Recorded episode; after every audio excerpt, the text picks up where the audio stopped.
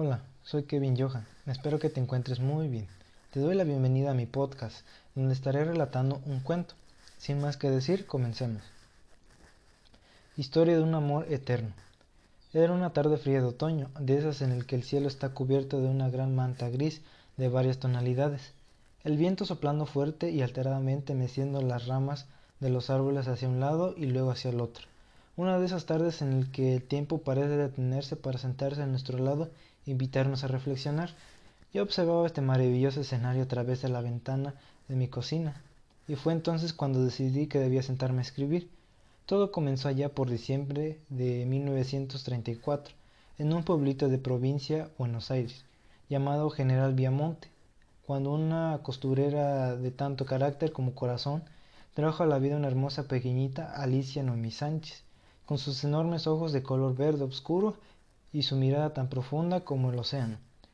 Alicia se crió en una casita humilde de grandes campos donde vivían sus padres argentinos y su abuela originaria de Castilla, España. Ya que a sus once años la familia Sánchez había decidido mudarse al tercer piso del departamento de Capital Federal sobre la calle Díaz Vélez, más cerca de las localidades de trabajo. En aquel entonces Alicia había comenzado a desarrollar una pasión por la música y, más específicamente, por el piano, por lo cual se decide comenzar a tomar clases, como si un ángel le hubiera querido conceder el deseo. Se muda al segundo piso una profesora de piano, Antonia Biondi, quien había emigrado en 1901 de Italia, le, le daba clases a Alicia una vez por semana.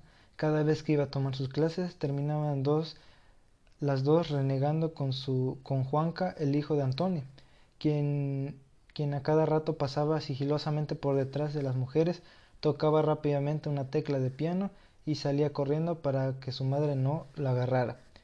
A Juanca le parecía muy divertido, pero Alicia terminaba por enojarse. Cada vez que lo volví, que cada vez y volvía a su casa a contarle a su mamá lo pesado que era ese chico. Juan Carlos Arana, de padres italianos, había nacido, tan solo unos meses después que Alicia, el 29 de enero de 1935, en la capital federal, Buenos Aires, heredero de los impactantes y redondos ojos celestes de su madre y de, y de la caballerosidad suprema de su padre. Juan Carlos siempre fue un niño muy amoroso y transparente, divertido, juguetón, atento y servicial, todas cualidades que aún conserva. Apenas se conocieron, lógicamente, Alicia y Juan Carlos se llevaban muy bien. Sin embargo, en aquella época usaba mucho conservar con los vecinos, llevar a cabo, llevar a los niños a jugar a plaza y los pequeños se divertían libremente en las calles, veredas y, parques de la ciudad, sin el menor peligro y como luego de un año de haberse mudado, sus madres ya se habían hecho grandes amigas. Muchas veces les tocaba ir juntos a la plaza. De esta manera Alicia empezó a encontrarle el costado divertido y agradable a Juan Carlos y se hicieron grandes amigos y compinches. De a poco a poco estos alborotados y juguetones niños fueron creciendo, convirtiéndose así en joven apuesto y caballeroso, que ejercía como oficial y una mujer hermosa, elegante que trabajaba en una, en una fábrica textil como secretaria. Juan Carlos podía contemplar la exuberante belleza de Alicia, pero hasta el momento tan solo eran amigos por, el, por él sabía que no, que no podía hasta entonces como comprometerse con una relación seria, como creía que Alicia merecía. Un día más, precisamente el 24 de abril de 1954, Juan Carlos decide organizar una reunión en su casa con amigos y amigas y les invita también a Alicia. Ella no quería ir y le preguntaba, ¿para qué voy a ir si va a estar con todas sus amigas que ni conozco? Pero su madre logró convencerla y finalmente asistió. En vez de una vez terminada la reunión, Juanca invitó a Ali a dar un paseo por el parque. Se sentaron en un vaquito, conversaron un rato y de repente Juanca tomó Alicia de las manos y le declaró su amor, diciéndole que quería empezar la relación sincera y el amor con ella.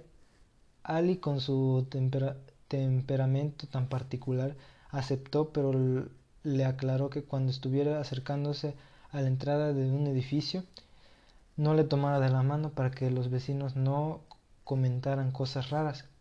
En esa época y, y especialmente para ella, la apariencia lo era todo. Sin embargo, el amor no se hizo esperar y lo pudo más. Su relación fue creciendo y, la, y conciliadosamente cada día más, hasta que el 5 de enero de 1957 Juan Carlos le pidió la mano a Alicia a su suegro y, y se comprometieron. No nos daba el cuero, el cuero todavía para casarnos porque nos habíamos reunido suficiente, no habíamos reunido suficiente dinero para comenzar una vida juntos en una casa propia y afrontando todos los gastos que, que eso implicaba. Pero igual quisimos hacer la fiesta de compromiso como un símbolo de lo importante que éramos el uno para el otro, para darle solidez a la relación. De poco a poco fueron reuniendo dinero, toallas y sábanas de la fábrica donde trabajaba Alicia, y de otros elementos que hicieron posible que el 7 de mayo de 1959, tan solo dos años después del compromiso, se casaron por el civil y luego por iglesia el 9 de mayo del mismo año. Una anécdota que recién ahora me resulta graciosa es que desde el civil hasta ahora de la iglesia mmm, no me dejaba ni verla a, a, Ali. Qué sé yo, eran costumbres de la familia de que de la época, pero no. No sabes la bronca que me daba. Para el, como, para el colmo, yo de joven era muy cascarrabias. Ali me ayudó mucho con eso. Éramos muy compañeros el uno el uno del otro y su relación se, basaba en plena confianza y respeto por el otro.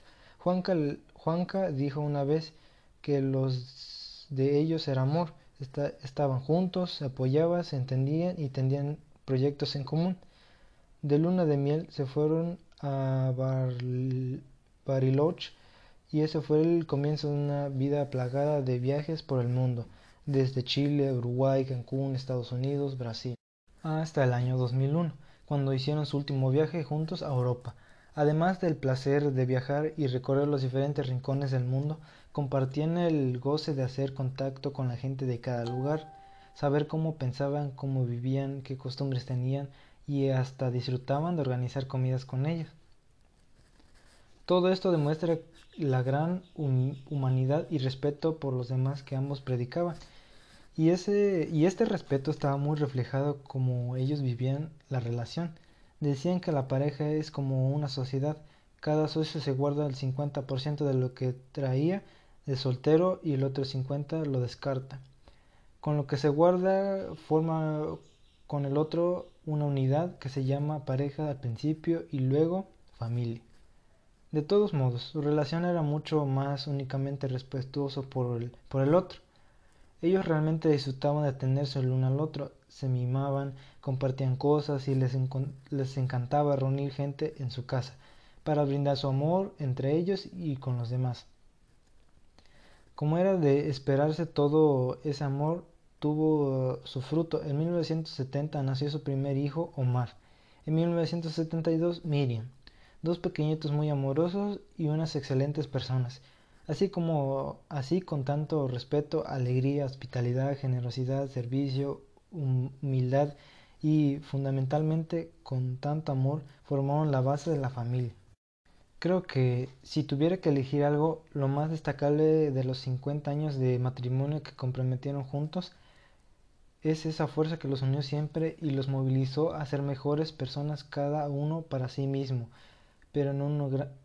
pero con una gran conciencia de que también hay otro que se merece el mismo amor y respeta a uno mismo, le gusta recibir. Realmente tenían relación hermosa desde que no se ven todos los días. Pero un día todo desapareció desamorosamente.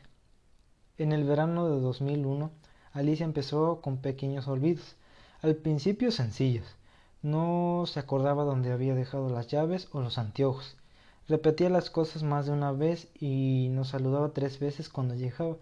La situación fue empeorando y estos aparentemente inofensivos descuidos se trasladaron a la comida. Como no se acordaba que ya había comido, se, volvía a servir y, lo mismo hacía con las gaseosas y el vino. nosotros veníamos en una nueva conducta, empezaba a atentar contra su salud intentábamos hacerla entender hasta directamente sacarle las cosas de las manos. Pero llegó un momento en, en que comenzó a ponerse muy violenta. Se enojaba, se pegaba, le pegaba a Juanca, gritaba y nos agredía a todos.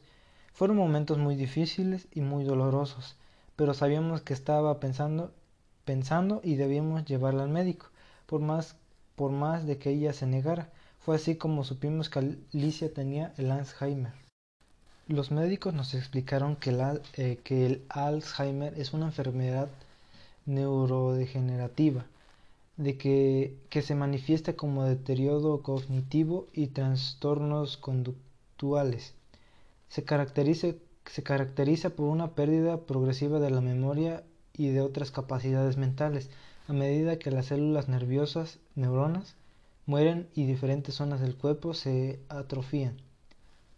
Y nos detallaron que, que, lo normal era que se transitara por las diferentes etapas del olvido, agresividad, angustia, antemporalidad, hasta comenzar a perder el habla la motricidad y por último el reconocimiento de sus seres queridos. También dijeron que era una enfermedad que hasta ahora no tiene cura y que es por lo tanto terminal. Aún habiendo escuchado todo lo que todo lo que de un médico, a pesar de que todo el mundo le decía que debía internada en un geriátrico donde pudieran atenderla, Juan Carlos se negó rotundamente y sin dudarlo agradeció todos los consejos que les pero él eh, pero agradeció todos los consejos pero él mismo se encargaría de cuidarla en su casa. Se había sentido muy dolido al pensar que sus seres más cercanos podían pensar en despojarse como si nada de, de Alicia como si estar enferma ya no fuera importante en sus vidas ni una sola vez la escuché quejarse por el esfuerzo físico y emocional que le daba cuidar a su mujer ni una sola vez la vi, vi bajar los brazos y decir no puedo. Debía acordarse de cada remedio a la hora que debía tomarla.